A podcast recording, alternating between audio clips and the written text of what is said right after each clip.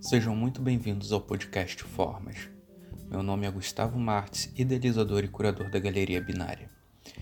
Este é o nosso segundo episódio e vamos descobrir como o artista mexicano Davi Alfaro Siqueiros influenciou Jackson Pollock.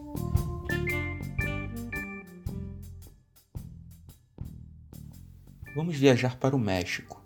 O ano é 1930. O Partido Comunista está em alta na América Central Enquanto a guerra ainda não havia iniciado na Europa, o estupim estava prestes a explodir. E em contrapartida, havia a Guerra Civil Espanhola, fato que deu a origem de Guernica, de Picasso.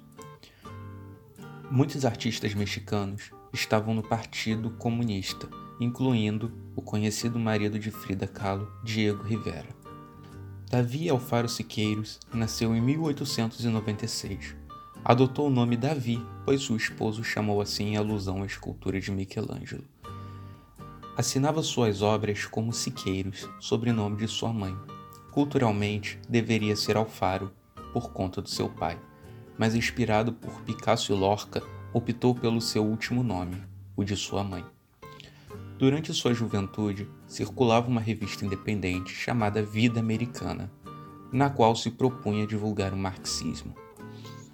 Percorreu diversos campos rurais junto com o exército constitucional e, ao retornar, lançou o conto na revista Uma Nova Direção para a Nova Geração de Pintores e Escultores Americanos, que trazia uma renovação espiritual para a pintura com virtudes clássicas misturadas e novos valores, propondo aspectos contemporâneos do dia a dia. Viajou para a Europa, onde se inspirou pelo cubismo de Cézanne e conheceu Diego Rivera. Após o retorno ao México, foi convidado para trabalhar com Álvaro Obregón, ex-presidente do México e general da Revolução Governamental, para fazer parte de um grupo que, junto a José Vasconcelos, secretário de Educação, propunha educar as pessoas através de uma arte pública para construir a nova cultura mexicana. Ao seu lado estavam Diego Rivera e José Orozco sob a supervisão do secretário. O trio criou diversos murais em praças, prédios, lobbies e universidades públicas, todos em afrescos. Afresco é uma técnica no qual a pintura é feita com pigmentos à base d'água em uma parede com massa ainda úmida. Quando essa base seca, a tinta se incorpora na parede. Os afrescos mais antigos datam de 3500 a.C. e foram encontrados no Egito. Sua obra mais famosa foi O Enterro de um Trabalhador pintada sob a escada do Colégio Chico. Nos anos 20, o movimento cubista estava em alta, principalmente por sua desconstrução curvilínea, os fortes contrastes e linhas grossas negras rodeando as formas pictóricas expressas. Durante os anos 30, não contente com a direção que o regime político tomou, se expressou através de litografias que expunham a censura e totalitarismo da época em uma exposição dos Estados Unidos, o que o levou à prisão por alguns meses. Após ser solto, se mudou para os Estados Unidos, mais precisamente para Los Angeles, onde seguiu desenvolvendo murais e participando de exposições pelo país. Críticos de arte diziam que seu trabalho era comunista. Entretanto, a obra de Siqueiros marcava fortemente uma crítica ao imperialismo norte-americano sobre o mundo.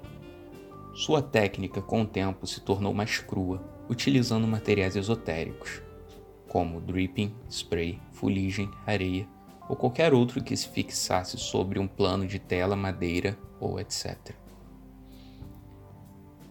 Em 1936, foi convidado para a exposição Arte Contemporânea na Galeria St. Regis, em Nova York, onde também deu um workshop sobre arte política para a May Day Parade, feriado que celebra o início da primavera. No regime socialista, em 1889, também era considerado o Dia do Trabalho. Um dos atendentes desses workshops foi Jackson Pollock, ainda jovem. Siqueiros foi a grande inspiração e aprendizado de Pollock, ensinando diversas modalidades técnicas que descobriu com a mistura de materiais, incluindo o dripping, utilizado em suas obras mais expressivas que dão início ao movimento do action painting.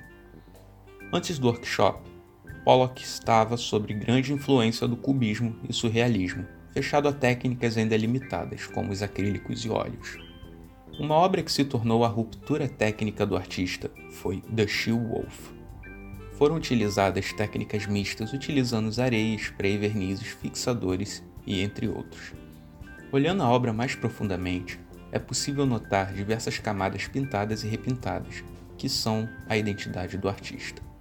Pollock passou ainda mais alguns anos utilizando as técnicas que aprendeu com Siqueiros, tornando-as ainda mais sofisticadas, até encontrar sua alma mater através do dripping.